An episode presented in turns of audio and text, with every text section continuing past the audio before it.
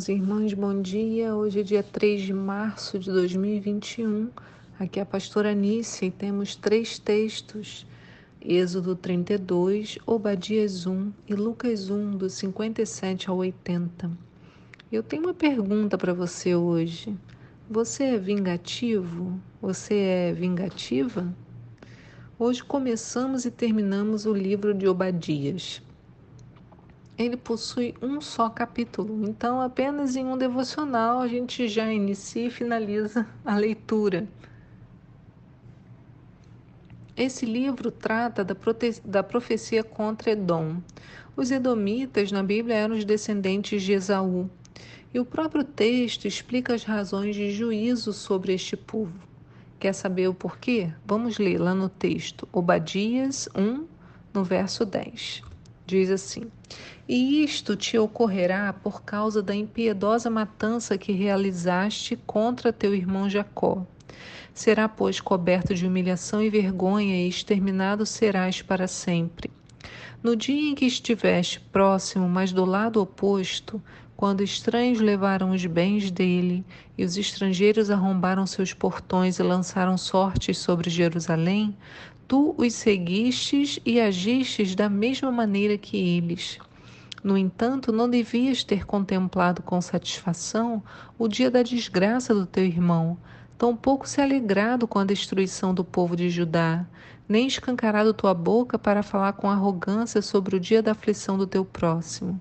Jamais deverias ter entrado pelas portas do meu povo no dia da sua calamidade nem devias ter ficado alegre diante do padecimento dessa gente no dia da sua ruína, muito menos ter roubado seus bens e tesouros durante o dia da desgraça do meu povo. Não devias ter feito emboscadas nas encruzilhadas, a fim de liquidar as poucas pessoas que conseguiam escapar da matança, muito menos ter entregado alguns sobreviventes aterrorizados ao inimigo. Eis, portanto, que o dia do Senhor está muito próximo, e esse dia vem sobre todas as nações. Como fizeste ao teu próximo, assim se fará contigo, o teu feito retornará sobre a tua cabeça. Então, só pela leitura você conseguiu entender qual o motivo do juízo de Deus? O que Deus aponta em Edom foi a vingança que ele executou contra Jacó. Mas, na verdade, Esaú não havia com suas próprias mãos atacado Jacó. Mas o que, que ele fez? Ele se alegrou enquanto via desgraça na vida de Jacó. Esaú olhou para tudo e comemorou.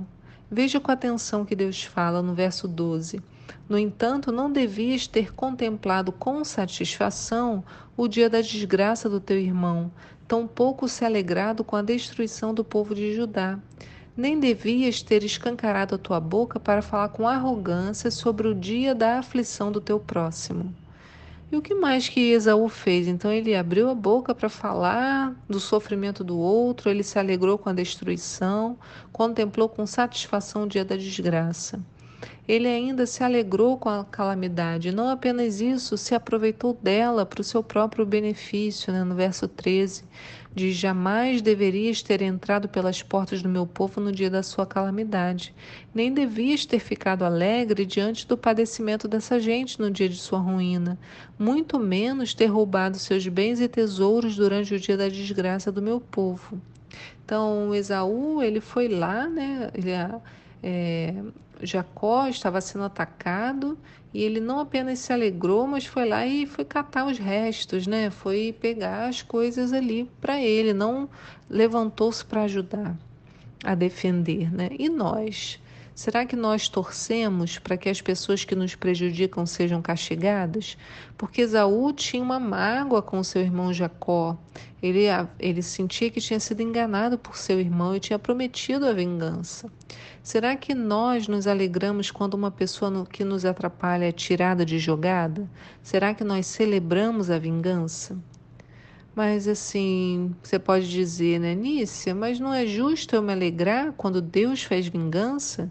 Se a pessoa me prejudicou e Deus exerce seu castigo, não posso comemorar? Deus, ele faz a sua justiça. Eu aprendi isso como amiga, né? Não a vingança. Eu peço a Deus para fazer a justiça, Porém, a resposta que eu tenho, o principal, está na própria Bíblia.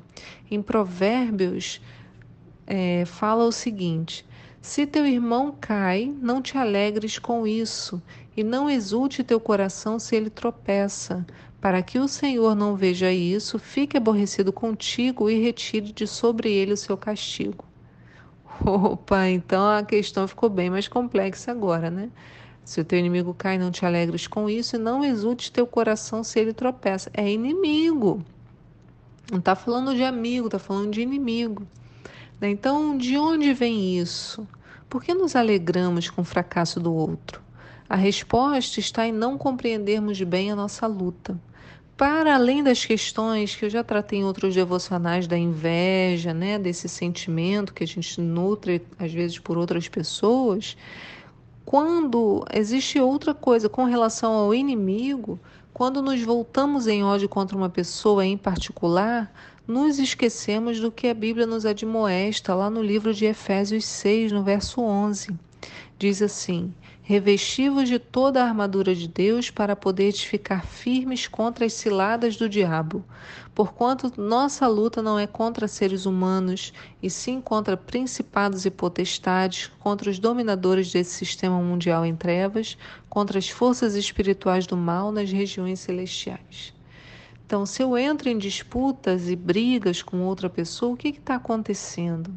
Enquanto eu me desgasto emocionalmente, até fisicamente, o nosso inimigo, Satanás, está apenas ali, se alimentando do nosso sofrimento e observando que estamos trabalhando bem ao lado dele, como se fôssemos servos dele. A Bíblia nos diz que se não estivermos com a armadura, não ficaremos firmes contra as ciladas do diabo.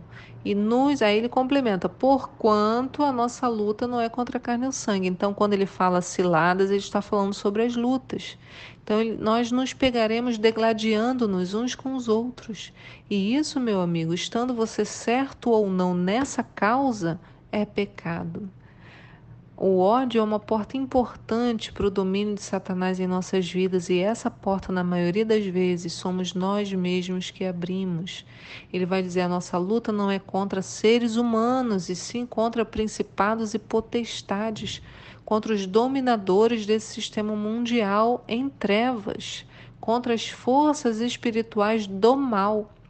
Então, se for para lutar, que lutemos as batalhas espirituais, para não sermos pegos em juízo, como foi com Edom, que celebrou a derrota de Jacó e Judá.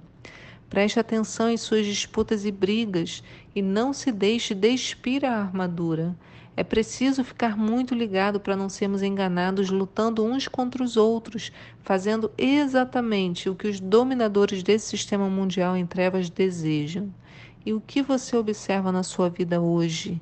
A quem você tem odiado, lutado, desejado o mal ou se alegrado com o mal? Isso é uma coisa para a gente refletir. Que essa palavra então gere essa reflexão no seu interior e a gente se encontra amanhã para mais uma meditação. Que Deus te abençoe e seu coração esteja em paz. Tchau.